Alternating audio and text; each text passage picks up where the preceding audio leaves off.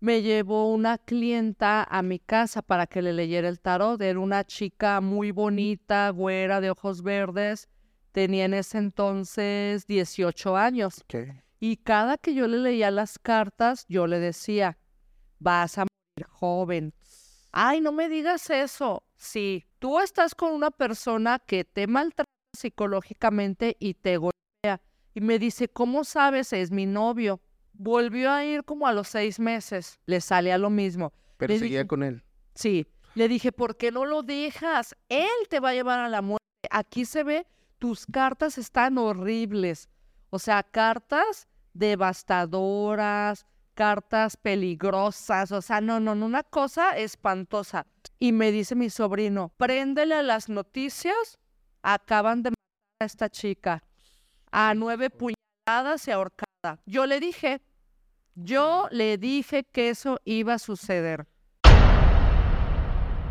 Esta señora me pidió venderle el alma al diablo.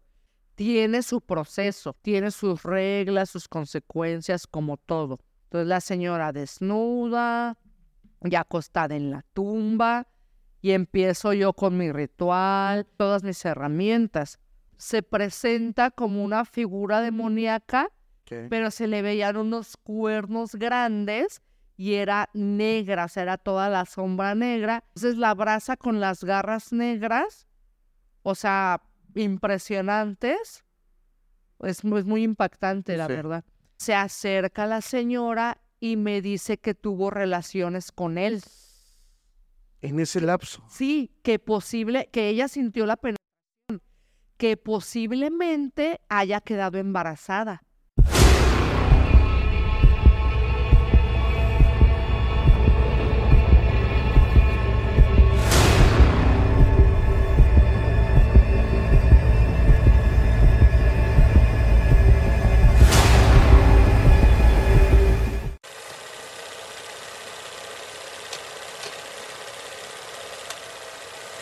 Hola, ¿qué tal amigos? Sean bienvenidos a un capítulo más de Podcast Extra Anormal.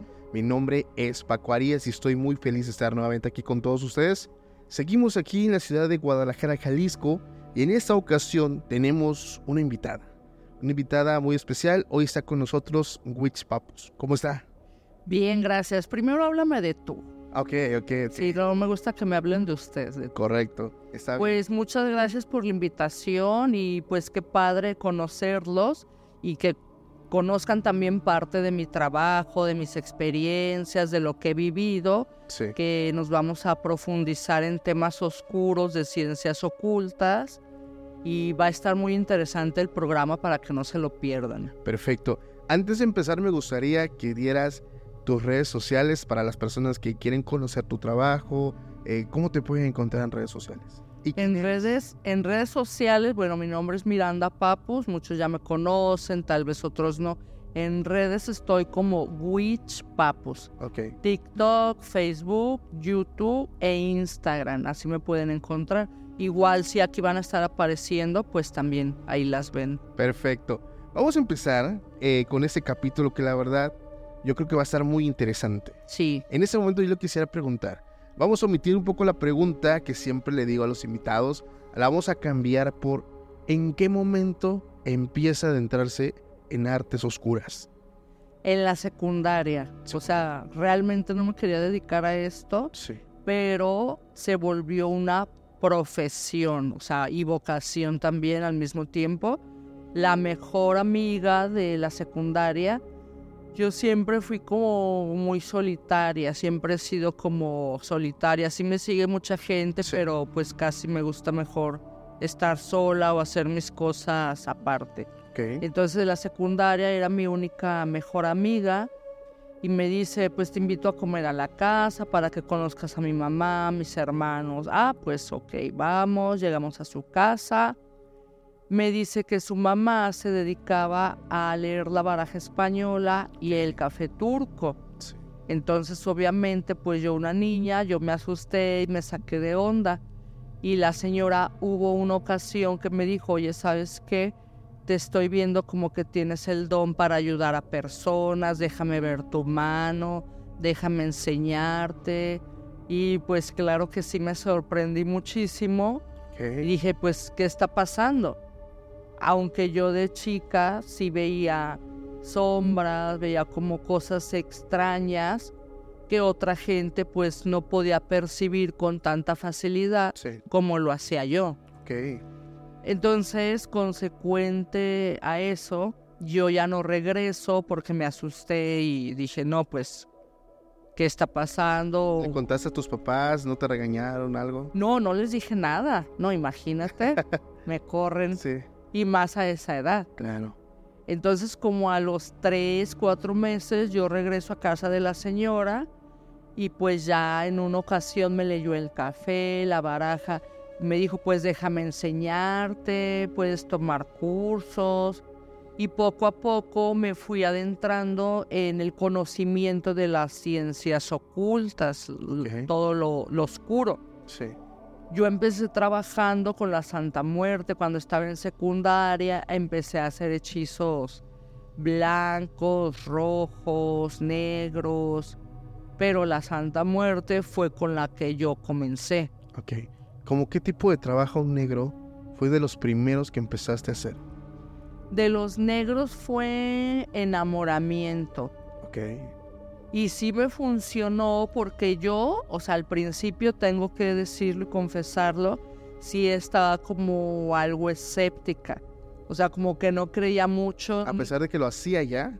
Sí, a pesar de que ya lo practicaba, yo decía, pues, ¿cómo me voy a di- dedicar a esto si no creo tanto, si estoy como un poco escéptica? Sí. Pero al ver que ya me estaba resultando, ya me pude convencer de que sí existía como esa energía Sí.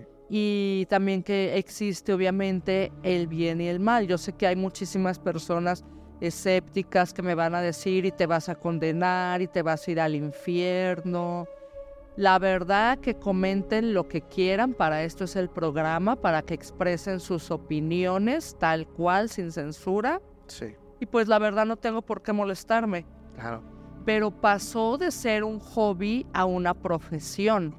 Entonces cuando yo me anuncio en el periódico que antes no existían tantas redes sociales, el primero en contactarme fue el doc de Big Brother, Eduardo, que tenía su programa de radio por Niños Héroes y Tolsa, me parece.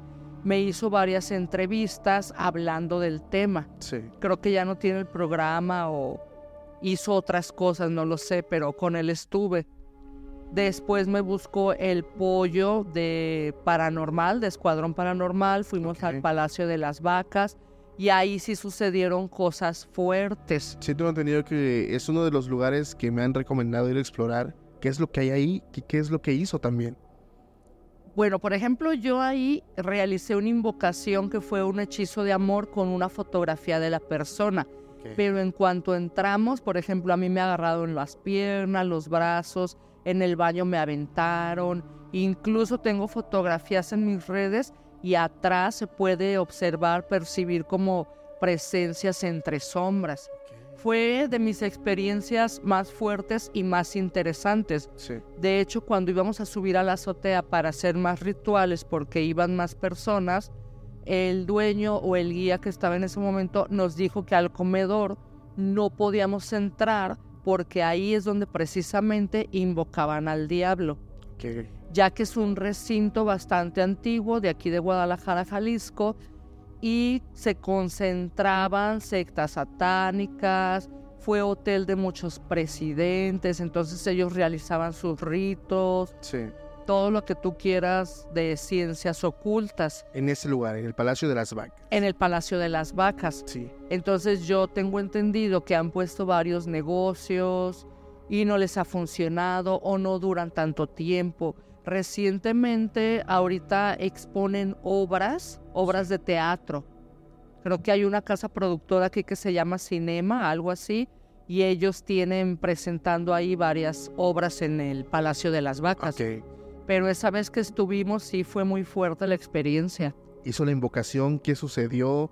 Ah, ¿Hubo alguna manifestación que todos pudieran ver? Sí, ahí en esa ocasión, cuando yo empecé a recitar en voz alta el hechizo de amarre, Sí. empezó un viento fuerte, empezó a bajar la temperatura, ya se sentía frío. De hecho, creo que hasta nos tuvimos que ir antes. Pero sí ya eran muchas las manifestaciones porque hay presencias Sí. demoníacas muy fuertes que ya viven ahí. O sea, que ya no se van a ir de ese recinto jamás. Por más que lo hagan, por más que, el- que los corran o que hagan algún ritual para que se salgan, ya es muy difícil porque eso ya forma parte de ellos. Ok. En algún momento de, haciendo este tipo de invocaciones demoníacas, ¿te has espantado al ver algo que digas, ¿qué es esto? Esto eh, no es como pensé que era o es más grande de lo que yo imaginé. Claro que sí. Simplemente la experiencia que viví en el Panteón de Belén, Ok. cuando no existía la barda que separa el estacionamiento del cementerio, Sí. nos pudimos saltar. Entonces hicimos una invocación fuerte con el libro del Necronomicon Ok. Y como a mitad de la, del ritual, vaya, de la invocación, vimos a lo lejos un señor parado pero de espaldas, pero no se le veían los pies, se veía como que levitaba. O sea, no se le alcanzaban a percibir el calzado. Sí. Entonces, lo que sucedió, pues que me sorprendí muchísimo, también las personas que me acompañaban, y nos acercamos para ver por dónde había entrado esa persona, porque nosotros no percibimos, ni siquiera lo vimos por ningún lado que pasara o por la entrada principal del cementerio. Sí. Entonces, cuando nos acercamos, vimos que se mete al mausoleo, pero ya no sale del otro lado. Ok. Entonces, ahí fue cuando fue muy impactante ver eso, porque ni siquiera le pudimos ver la cara, porque todo el tiempo fue verlo, la silueta, ajá, de espaldas. Ok. Entonces, como lo vimos, pero ya no lo vimos salir, llegamos a la conclusión, pues, que era el Catrín o era el diablo. Ok. Era un hecho, Sí. en primer lugar, por el tipo de invocación, por el libro que llevábamos, Necronomicon. ajá, y en tercer lugar, pues por la hora, que ya eran las entre 2 y 3 de la mañana. Ahí tengo una duda, a ver si, si me puedes ayudar a, a entenderlo un poco. He escuchado de muchas personas que eh, hacen rituales satánicos, incluso he platicado con muchísimos que hablan rituales casi todos los días. o sea, es, es parte de su día a día. Pero todos, por ejemplo, dicen invocamos al diablo. Entonces, mi duda es, el diablo es un ser, tengo entendido que no es omnipresente ni omnisciente para estar en tantos lugares a la vez. Entonces, cuando varias personas quieren invocarlo, ¿se presentan demonios? ¿O es el diablo del diablo, Lucifer? Pues puede ser de las dos formas. Pueden llegar sus ministros, porque hay jerarquías en el Sí. infierno como en todas partes, o puede llegar él. Si llega él, eh, se manifiesta de diferente manera que los ministros. Entonces la persona que está haciendo el rito, en este caso, debe de saber distinguir si son ministros o es el diablo. Que hay una invocación que yo realicé hace poco en el cementerio de Mezquitán, sí. que fue especialmente para el diablo porque es una invocación tal cual satánica que viene en el libro del doctor Papús, que bueno, ese fue otro médico brujo ocultista, Sí. que después podemos profundizarnos en ese tema, pero en esa ocasión sí llegaron varios ministros, Ok. pero también llegó el diablo. ¿Cómo es? ¿Lo has visto? Pues esa vez no se percibió bien porque no quisimos presenciar a su presencia, válgame la redundancia, porque eran sonidos, se manifestó en sonidos, eh, manifestaciones de viento muy fuerte, volvió a bajar la temperatura, todo se puso muy perturbador, muy sombrío, un frío muy intenso, el aire era cada vez más fuerte, entonces era una señal de que ya estaba ahí. Si pueden ver esa invocación, pues ahí está en mi canal. Si no les da miedo, pues la pueden, la pueden revisar a ver qué les parece. Perfecto. Pero yo lo en sueños, cuando yo estaba en la secundaria, que empezaba a dedicarme a esto, yo lo vi y era una mujer de traje negro, de corbata, traje sastre, muy guapa, de cabello corto, como pelirrojo, y a mí en el sueño me daba la mano. Me decía, vente, yo te voy a dar todo, pero tienes que venirte conmigo y entregarme tu alma para que yo te dé todo. Entonces, en eso yo le soltaba la mano porque no me quería ir y le, le alcancé a sacar la mano para que no me llevara pero en eso se prende mucho fuego alrededor de ella y se empieza a reír de una manera muy demoníaca y muy tenebrosa, muy macabra. Entonces ahí la cara se le empieza a deformar y ya se ve el diablo tal cual era. Entonces ahí sí ya lo pude percibir, pero en lo que él se estaba ya manifestando para hacerse presente, yo me desperté sudando con temperatura y pues sí muy asustada, muy impactada porque yo lo vi en el sueño. ¿Y en algún momento sentiste miedo? Claro. Sí, o sea, ¿cómo fue? Y ahí me, nace esta duda. Este, esta, este proceso en la toma de decisión de decir, me voy para acá y ya no siento miedo.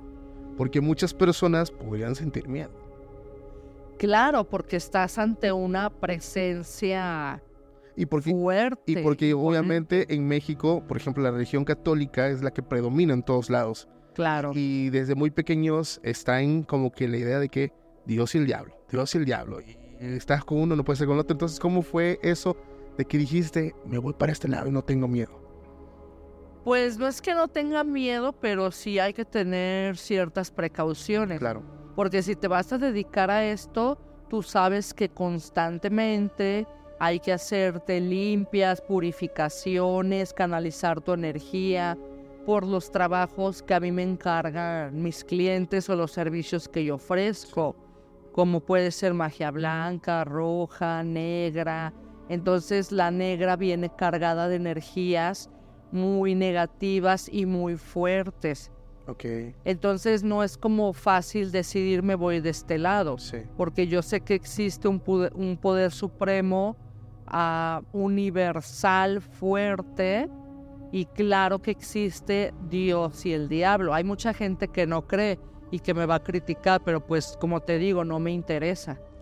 Cada quien cree en lo que quiere y se debe de respetar. Cada, cada, todos tenemos libre albedrío. Claro, hay un montón de religiones, de sectas también, mormones, cristianos, judíos, etcétera, etcétera, entonces, creo que se debe de respetar tu creencia. Claro. Vamos a entrar un poquito en terrenos un poquito más, más oscuros, porque ya en esta parte vienen yo creo que los relatos un poco más fuertes. Hablemos de magia negra. ¿Cuál ha sido uno de los trabajos o el trabajo más oscuro que has realizado? Que en este proceso que lo hiciste, eh, tal vez te haya impactado lo que sucedió antes o después, o básicamente que te haya dejado marcada? Pues tengo varios. Ok, uno, no. bueno, dos, vamos a irnos con dos. Dos, para que sea más interesante. Sí.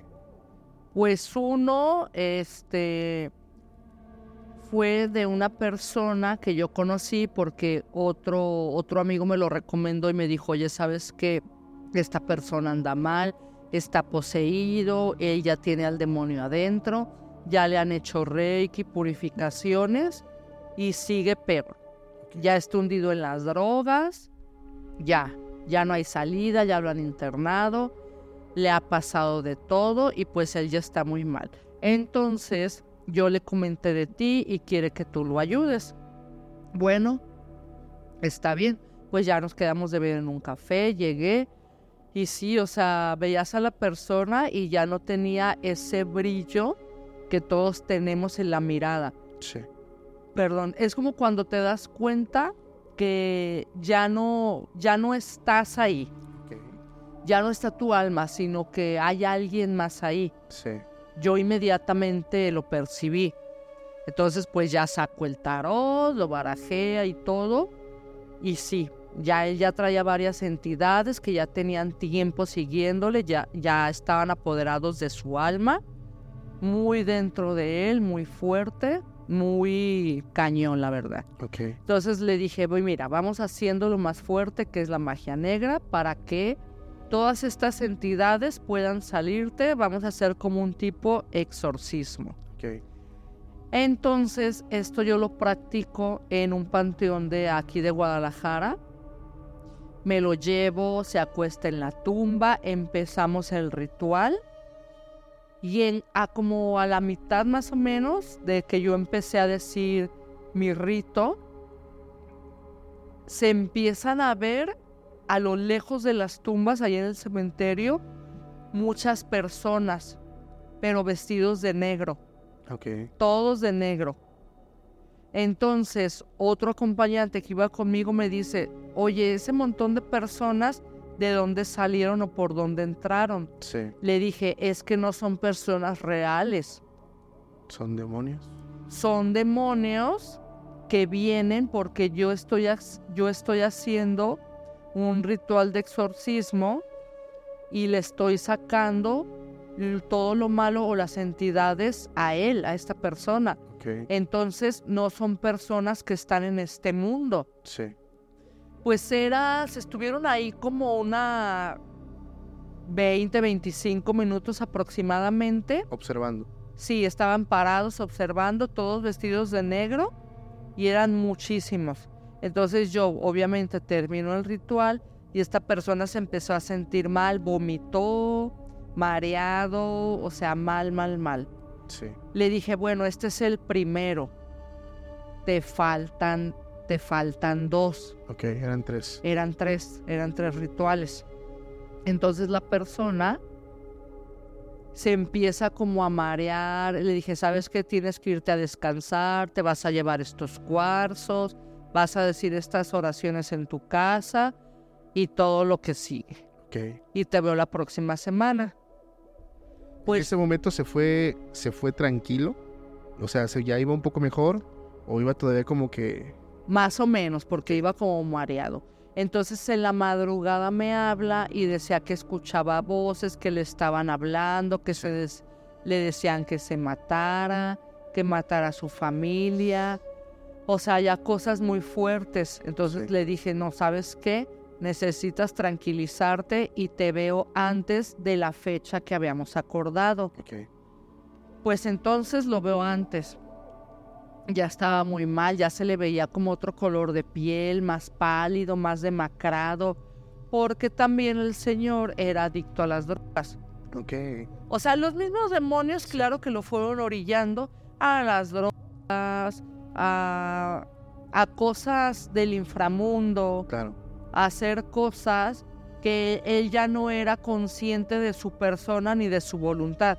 Ya era manejado por unas entidades, por varias, como en el caso del exorcismo de Emily Rose. No sé si llegaron a ver la película. Sí, el real Annelies Michel. Sí, Ajá. que también fue basada en eventos reales, que también es un caso bastante fuerte. Sí. Entonces, esta persona hacemos el segundo ritual y ya no aguantó. ¿Se murió? No, espérate. Ok. Entonces me dice, ¿sabes qué? Me van a internar. Mi familia ya investigó y voy a estar internado. Ya no nos vamos a ver, voy a desaparecer mis redes porque yo ya estoy muy mal, ya me hablan las entidades, ya quieren que mate. Y me hablé la madrugada y me dice que se iba a aventar de la azotea, que ya tenía las cuerdas y todo. Le dije, bueno, trata ahorita de tranquilizarte por teléfono le puse a hacer unas, unas invocaciones, traté de que se calmara porque pues la verdad yo tenía muchísimo miedo de que sí, Sí. lo fuera a realizar. ¿Qué, qué le iba a invocar en ese momento cuando te habló por teléfono? Él iba a invocar purificación, canalizar su energía, rezar a los siete arcángeles, o sea, hasta un rosario lo, lo puse a hacer toda la madrugada. para que él se pudiera tranquilizar y pensara su mente en otras cosas Sí. diferentes a lo que él quería hacer. Pues lo veo la próxima semana ya para internarlo, ya estaba todo listo, se lo llevan.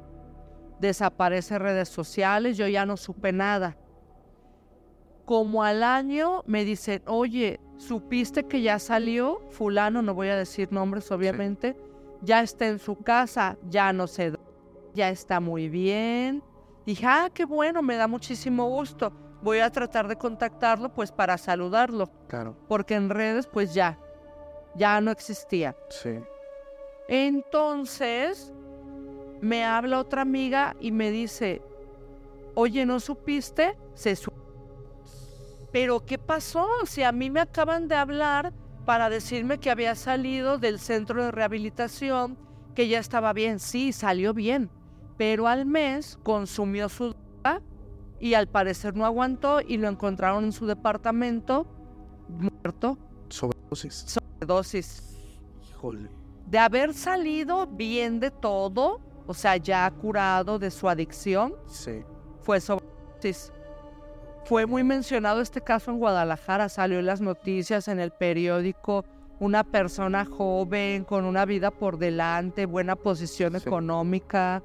Qué fuerte, ¿no? Y precisamente e- este tipo de casos son los que se han hecho igual muy virales a lo largo de muchos años, eh, desde casos de Estados Unidos, casos en México, incluso que hasta los que llegan a sacar en películas, como El Diablo me obligó a hacerlos, a personas que ya están siendo atormentadas por entidades malignas para dañar a personas. Claro, los asesinos que también son poseídos por entidades, después tienen ese tipo de problemas que el psiquiatra o el psicólogo en ese momento cree Sí. que es trastorno de personalidad. Cuando en realidad ya tienen una entidad adentro, pero el psiquiatra no, no cree porque ellos creen más en la ciencia. Claro, pero pues ya se ha demostrado muchas veces que este tipo de situaciones tienen mucho que ver en el comportamiento humano. O sea, también en temas de la mente, en temas de toma de decisiones, es un tema muy fascinante.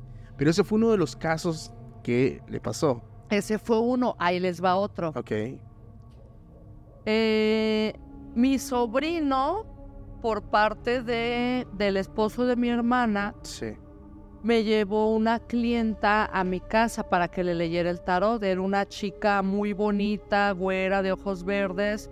Tenía en ese entonces 18 años. ok, Y cada que yo le leía las cartas, yo le decía, vas a morir joven.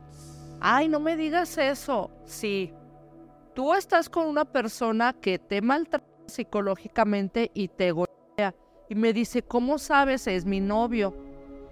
Mira, aquí está saliendo en las cartas del tarot. Incluso también puedo ver que él trae problemas legales con la policía, trae problemas de drogas y va a estar en la cárcel. ¿En cuánto tiempo? No, pues no va a pasar de dos años cuando pase todo esto. Le dije, se te ve muerte. No, ajá, a la chica. Pues asustadísima. Volvió a ir como a los seis meses. Lo mismo, le salía lo mismo. pero Le seguía dije- con él. Sí, le dije, ¿por qué no lo dejas? Él te va a llevar a la muerte. Aquí se ve, tus cartas están horribles. O sea, cartas devastadoras, cartas peligrosas. O sea, no, no, no, una cosa espantosa. Sí. No, sí, ya lo voy a dejar. Ok, ya lo deja, regresa conmigo a los tres meses. Ya lo dejé, me siento súper bien, estoy muy contenta, me siento libre. Le dije, aquí sale que vas a regresar con él y que te va a obligar a hacer algo que tú no quieres. Dicho y hecho. Regrese ya conmigo. ¿Qué crees? Todo lo que me dijiste ya me pasó. Ya me obligó a salirme de mi casa, quiere que tengamos un hijo a fuerza, ya me golpeó, ya me amenazó y no me deja irme. De hecho, vengo contigo a escondidas, cuidándome de que no me siga. Le dije, ¿sabes qué? Yo ya no te voy a poder atender porque a mí me vas a meter en problemas. Claro. Porque este hombre está desquiciado, este Sí. hombre está loco, él ya trae varias entidades, ya está poseído. No, por favor, no me dejes de atender, que mira, te pago el doble. Es que no es porque me pagues el doble ni tampoco yo quiero eso. No, Yo no quiero morir. claro, es, ya ¿Y son tú? temas de seguridad. Sí, claro, y tú ya estás en peligro y ya falta poco para que este hombre te haga algo. Pues total que se fue llorando, yo ya no la quise atender. Pasa un año y me dice mi sobrino, préndele a las noticias, acaban de matar a esta chica a nueve puñaladas y ahorcada. Yo le dije, yo le dije que eso iba a suceder. El hombre, y fue hace poco, fue en el 2018-19 por ahí, Sí.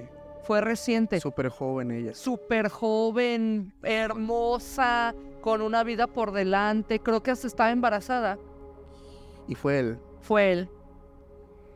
Yo le dije, está poseído, está desquiciado, es un psicópata. La gente, desgraciadamente, no entiende. Y ya es demasiado tarde. Él creo que ahorita todavía sigue en la cárcel. Ah, ok, sí lo, sí lo lograron agarrar. Después de un tiempo, sí. Pero obviamente cuando salga, pues lo van a matar. Sí, claro, o sea, imagínate. Lo están esperando. Entonces, esta- esta- el alma de esta chica, pues claro que no, bueno, que espero que ya esté descansando. Sí.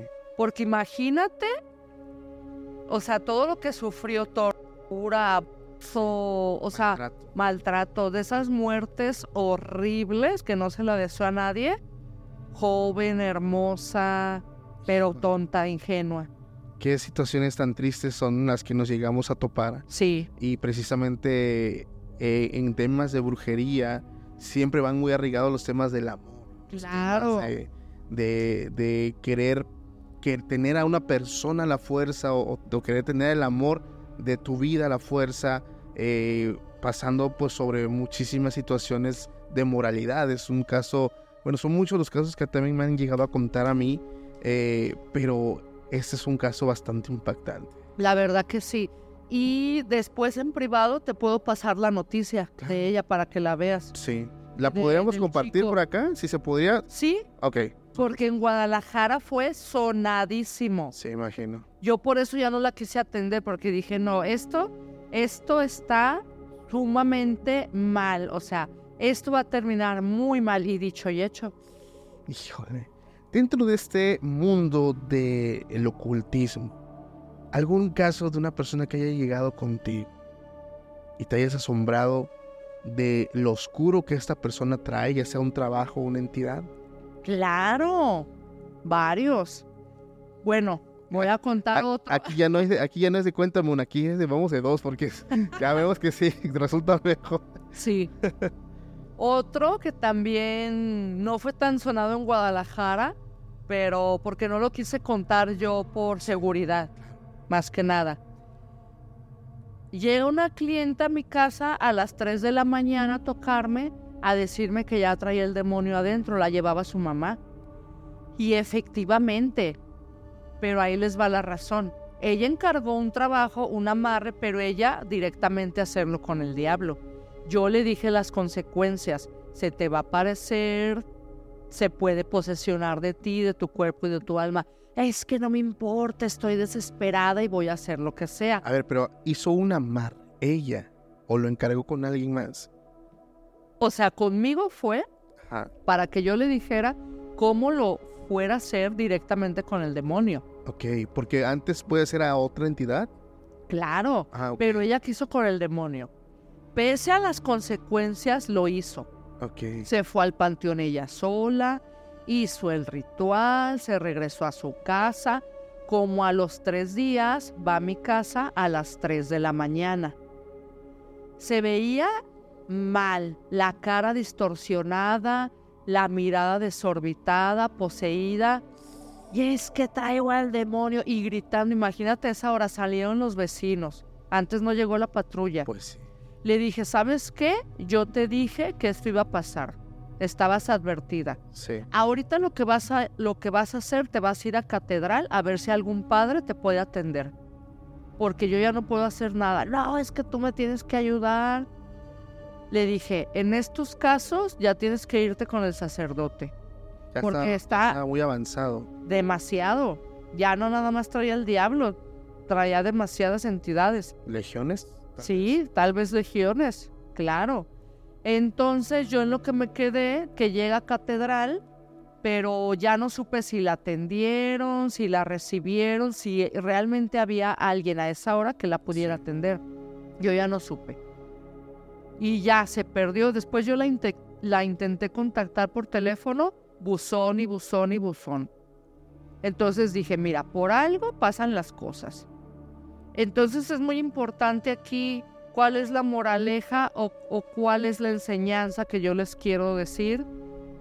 Pues que a pesar de que les adviertan, no les valga, o sea, no les entre por una y por otra les salga, porque después las consecuencias y la persona no sabe cómo manejar este tipo de situaciones y obligan a uno a que los ayude a pesar de que se les advirtió. Ahora sí que sobre advertencia no hay engaño. engaño. Pasó lo mismo con esta chica, Sí, la, sí, la joven. la joven, tan bonita, qué necesidad de llegar a tanto.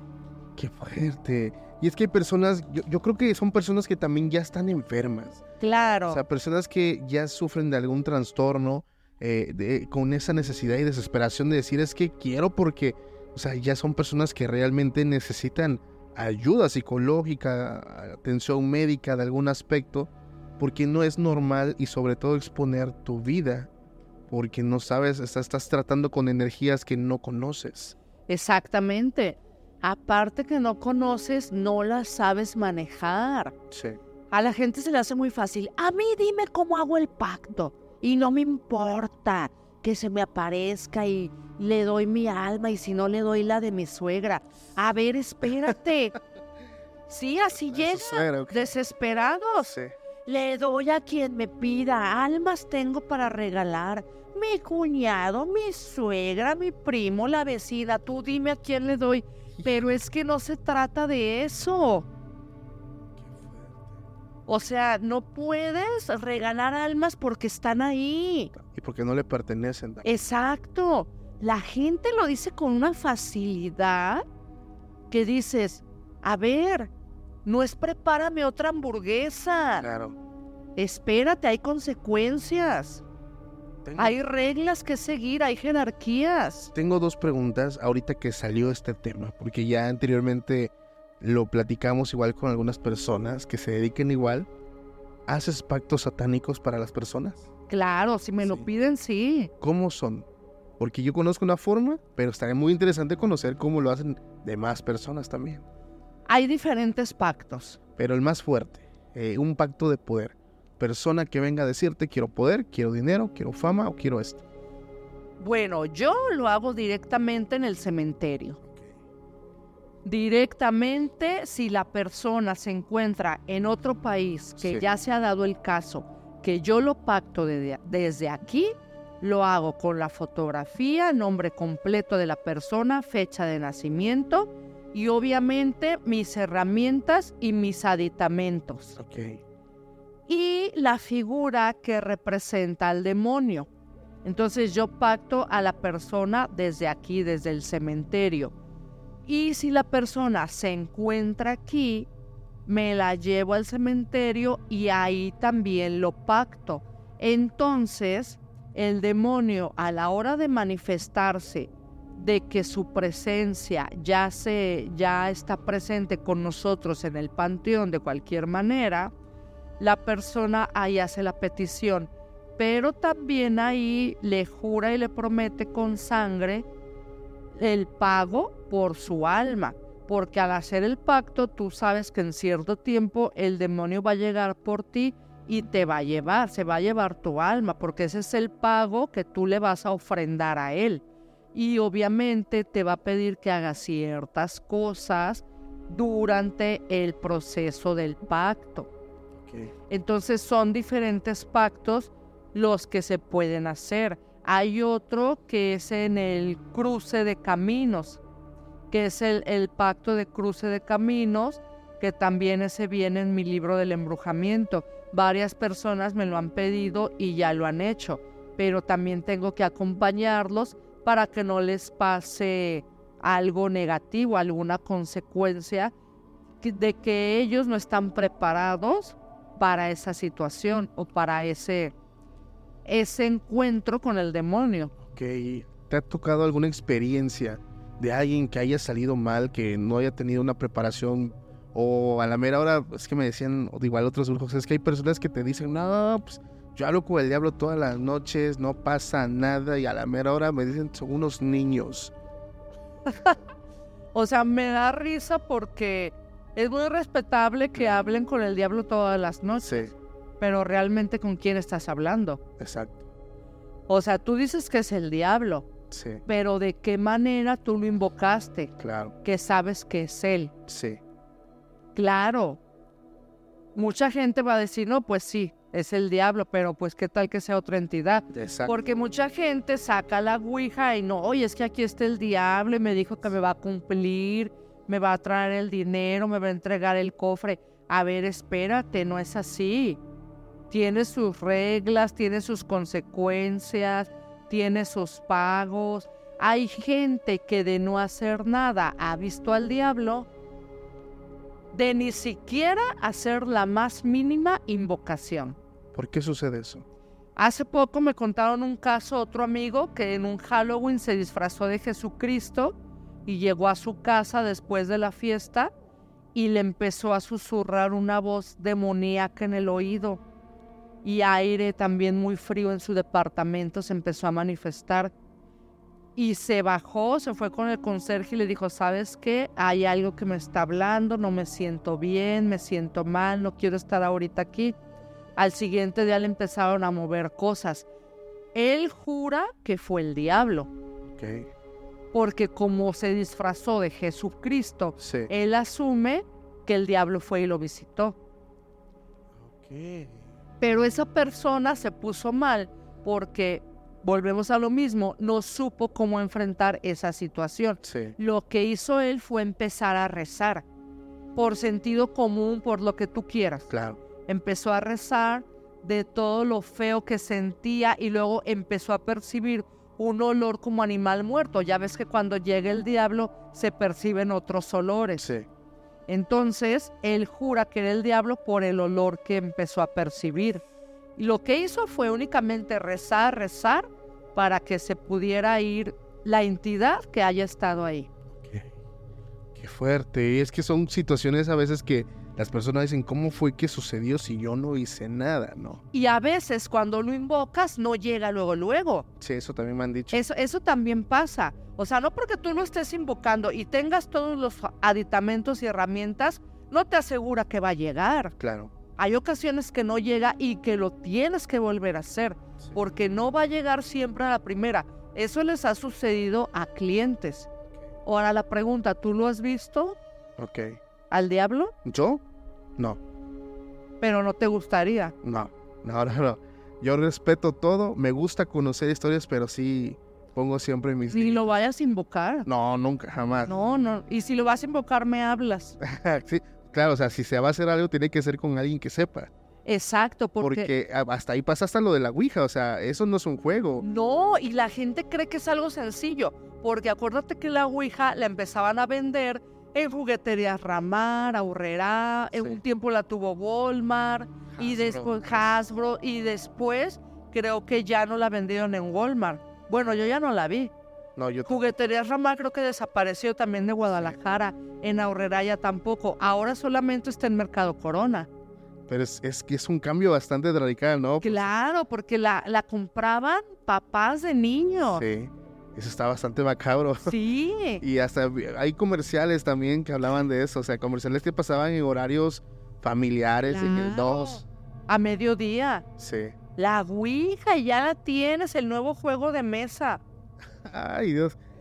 Es que esa es, esa es la cuestión, porque son juegos, yo siempre lo he dicho, juegos que no son juegos. Claro. Y cuestiones que debes de cuidar porque si un- una persona adulta puede cometer errores, ahora un niño, no sé, 12, 10 años, que se siente en su, en su mesa, saque el tablero y empiece a hacer, o sea, ¿cuál sería el riesgo de ahí? Mira, acuérdate que las, las almas jóvenes son más propensas a que se posesionen. Por ejemplo, los demonios siempre buscan almas inocentes, vírgenes, niños, bebés. Entonces es más fácil para ellos posesionarse de un alma pura que de otra que a lo mejor ya está podrida. Claro, Pero puede suceder. sí, Entonces es más factible posesionarse del alma de un niño. Acuérdate los casos de los exorcismos también basados en eventos reales sí. que han sido niños, que en ese caso utilizan a un puerco o algún animal para que el demonio o la entidad que está dentro del niño se traspase al animal y en cuanto se traspase matan, matan al animal. Pero ahí, ahí- ahí me genera a mí una duda, porque están matando la materia, pero le- el demonio es un espíritu, es energía. Claro. Entonces la energía no se puede destruir. Entonces, ¿qué sucede?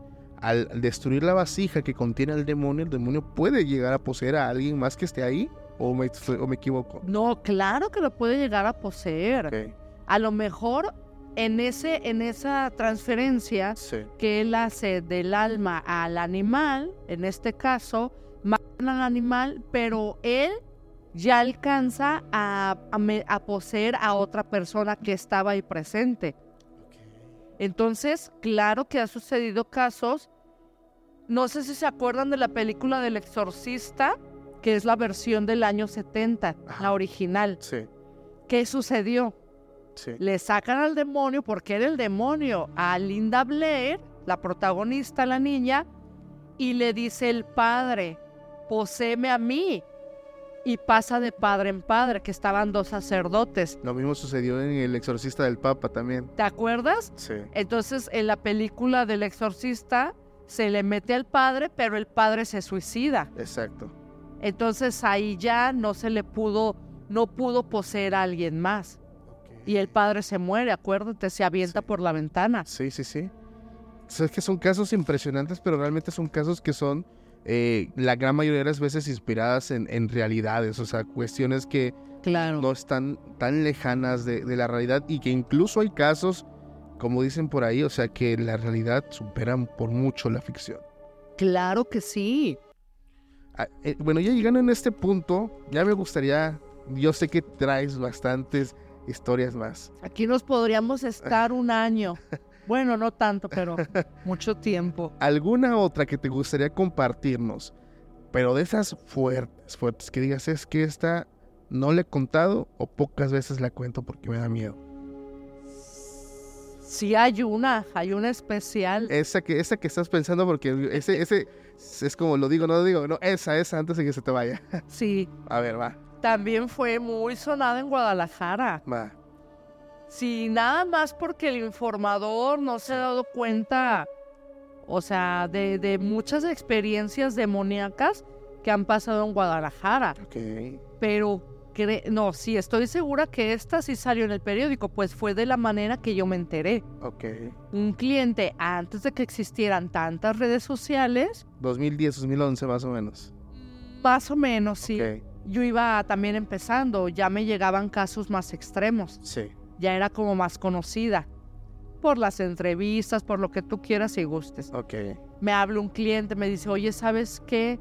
Eh, la persona del ciber de la esquina de mi casa, pues me cae mal, quiero que quite el ciber, me estorba para estacionarme, no quiero que esté ahí. Tú sabrás lo que hace, yo te llevo al ciber, yo te pago la mitad y terminando el trabajo te pago la otra mitad y así le hacemos. Pues así quedó.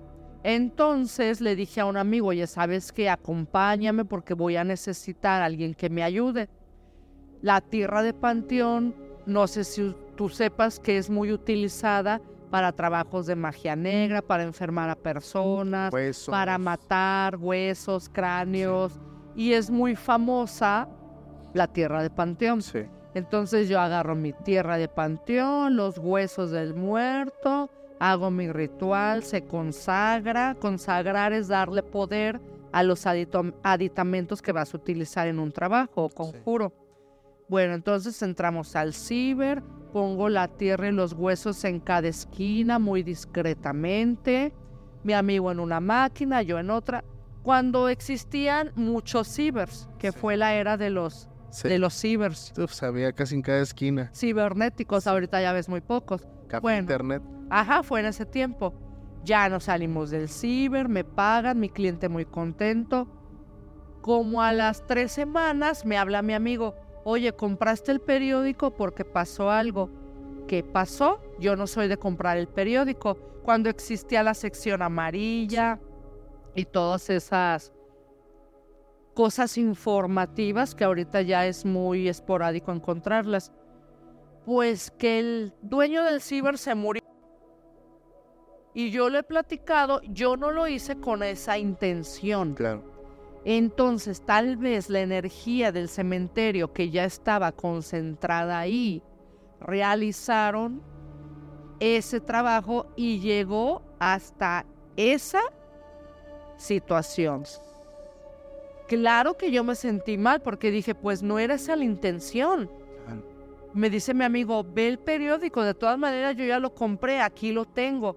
No sé si hasta la fecha lo tenga guardado, yo creo que ya lo tiró. Pero fue muy impactante aquí en Guadalajara. ¿Y cómo pasó? ¿Por qué, por qué digo, por qué fue impactante la muerte de esa persona? Porque esa persona estaba bien de todo, o sea, pero en el periódico no especificaron el motivo de la muerte. O más bien no lo quisieron decir. Pues total que el ciber se quita, obviamente ya nunca lo volvieron a, a poner, pero eso para mí es más, fue de las primeras experiencias impactantes que yo tuve cuando me empecé a dedicar a esto. Pues es que fue un hecho que salió de tus manos. Claro, se salió de control, porque mucha gente va a decir, no, tú lo mataste, tú eres la culpable y, y siéntete mal o me, o me van a culpar claro. de algo que no fue mi intención. Sí. Y, pero, a ver, aquí sucede una situación porque la tierra de panteón, los huesos, el vudú, eh, muchísimos tipos de trabajos de brujería, eh, empiezan a dañar a la persona, pero me he dado cuenta que hay varias situaciones para hacerle un mal, o sea, tanto pueden quitarlo del mapa rapidísimo y otros que pueden llevar por años y es un proceso muy muy largo pero bastante duro para la persona que lo está viviendo. Claro, porque mira, hay un hechizo, un conjuro también que con un pollo obviamente, obviamente tienes que matar el pollo, abrirlo, ponerle la foto de la persona, si tienes cabellos, ropa, que ahí viene el ADN de la persona, lo entierras, le pones tierra de panteón, cada tercer día tienes que ir a hacer una invocación, lo tienes que enterrar cerca de la casa de la persona, se empieza a enfermar hasta que se muere. Wow. Pero claro que también tú te tienes que proteger por el karma que tú vas a generar al hacer eso. Ok. Ese, ese es un hechizo de magia negra. El desaparecer a personas, mandarlas al otro mundo. Sí, y es con el, con el animal que te menciono. Otras personas lo pueden hacer diferente, a lo mejor, bueno, yo lo conozco de esa manera con el pollo. Sí, una gallina negra. Sí, puede ser también, pero sí, no sé si también puedan ir a enterrarla cerca de su casa o incluso también en el cementerio en donde también se utiliza el sacrificio de animales es en la santería. Sí. No, bueno, ya, ya estabas enterado. Sí, la santería sí también tengo entendido, tienen también sus diferentes rituales, que igual digo, es que todos tienen como la parte oscura de, de, de cada situación, en cada religión, en cada creencia, pero ya casi estamos terminando el capítulo. ¿Alguna experiencia con la que te quieras despedir en esta tarde, noche de relatos. Es que siempre digo noche, pero ya ese día. noche de terror, de, cuentos de terror. Sí. Pues sí hay otra también fuerte. A ver.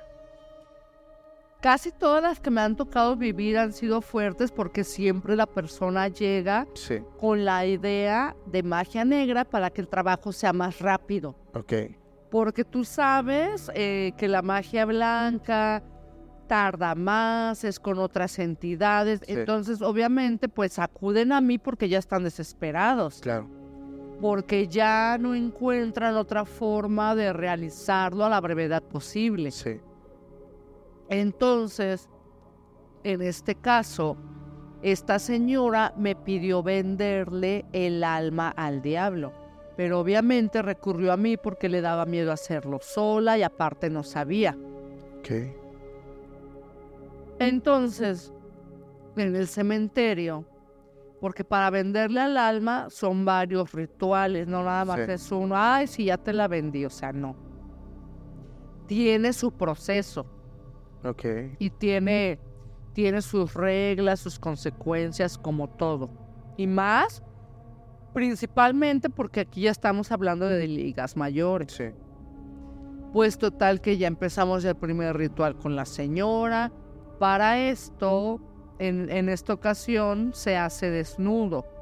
Entonces la señora desnuda, ya acostada en la tumba, y empiezo yo con mi ritual, mis cirios, mis velas negras, todas mis herramientas. Y ya como a la hora, esto tardó más, se, se presenta como una figura demoníaca también en ese cementerio, a lo lejos como a unos que, que serán 10, más o menos 10 metros a la redonda, pero se le veían unos cuernos grandes y era negra, o sea, era toda la sombra negra y se, veía, se veían los cuernos muy grandes, o sea, era muy exagerado y empezamos a escuchar como el sonido de como tipo cuervos negros, pero muy cerca de nosotras, pero no se veían. Se escuchaban como si los tuviéramos aquí, a un lado, pero nunca se veían. Y eran muchos pájaros.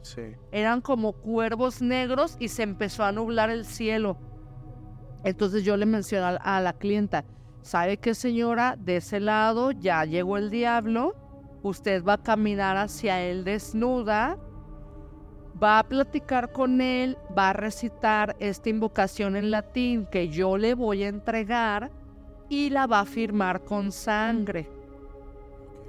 También hay una parte dentro del ritual que también es parte del proceso, ¿la puedo decir? Sí. Que la señora se tenía que parte del ritual. No sé si ya lo habías escuchado. No, esa parte no. Bueno, entonces en su cabeza a la hora de la masturbación tenía una cabeza de chivo y abajo en su parte una de puerco. Que era parte del, del ritual del, negro del diablo. Entonces, después de que yo hice todo el ritual, se las tenía que entregar al diablo, firmar con sangre, desnuda, hacer un canto, un mantra.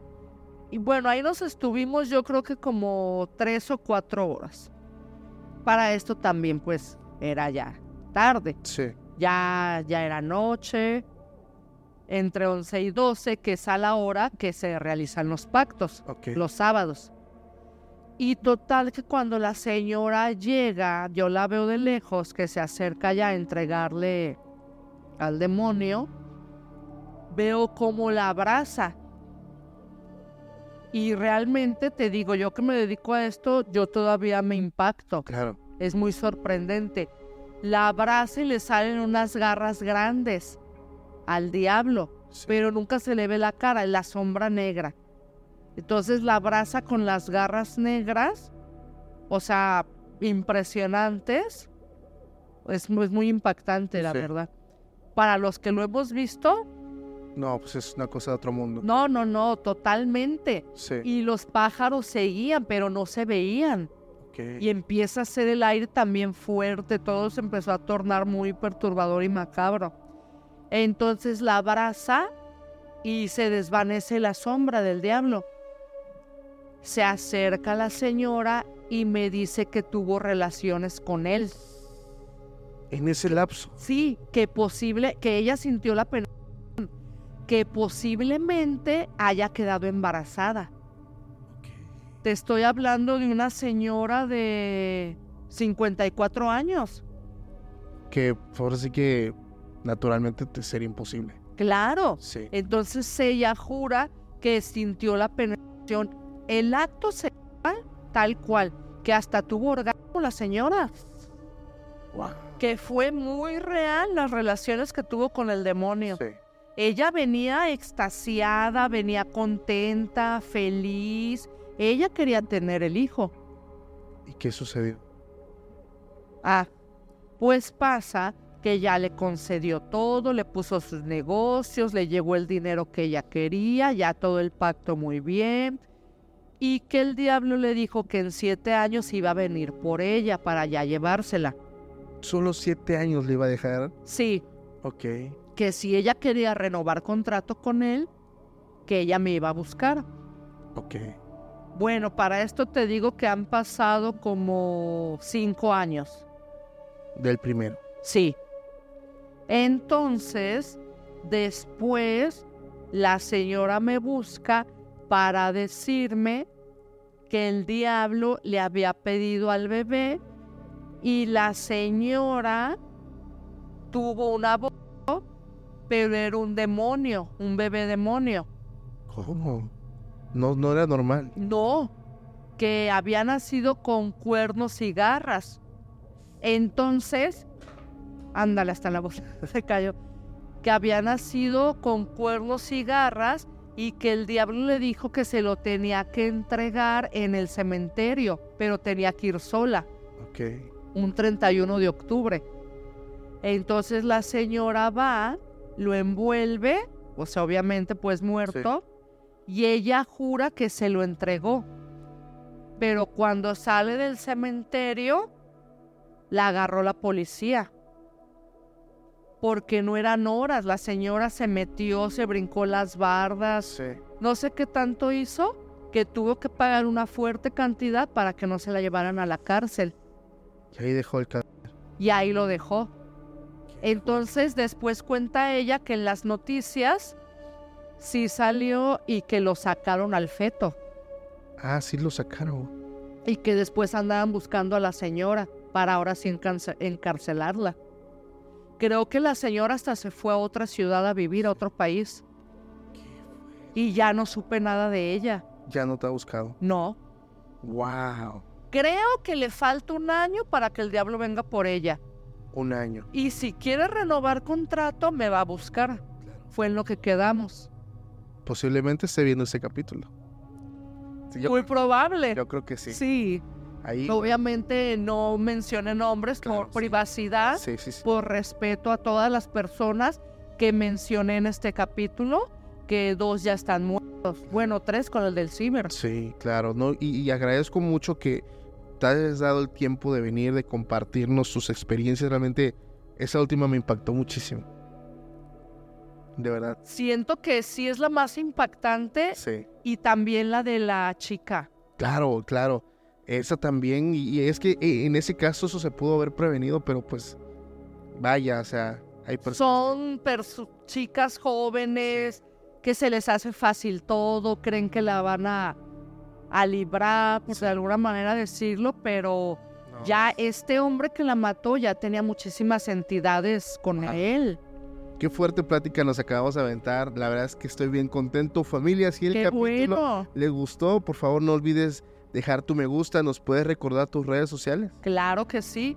Witch Papus. Ok, Instagram, Facebook, TikTok y YouTube. perfecto. Muchísimas gracias, Witch Papos, por haber venido. Gracias. Gracias a ustedes por la invitación. Y gracias también a todas las personas que nos vieron. Ya saben que nos estamos viendo en el próximo capítulo. Así que pásenla bonito. Hasta la próxima. Bye. Nos vemos.